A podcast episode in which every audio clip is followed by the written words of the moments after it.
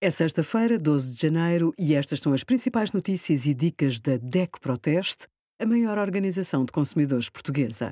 Hoje, em DECO.proteste.pt, sugerimos direitos dos pais trabalhadores, dúvidas mais frequentes, como escolher o termómetro e 5% de desconto na compra de bicicletas, trotinetes ou scooters elétricas na Buy com o cartão DECO Proteste Descontos.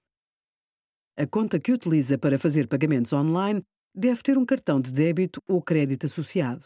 Os bancos alegam que se trata de uma obrigação imposta pela CIBS, a empresa que gera a rede multibanco, ou pelo Banco de Portugal.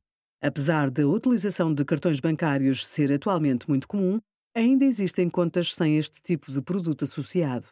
É o caso das contas bancárias de clientes mais idosos ou com maiores dificuldades em utilizar estes meios de movimentação à distância. A medida é mais um encargo para os consumidores. Obrigada por acompanhar a DECO Proteste, a contribuir para consumidores mais informados, participativos e exigentes. Visite o nosso site em deco.proteste.pt.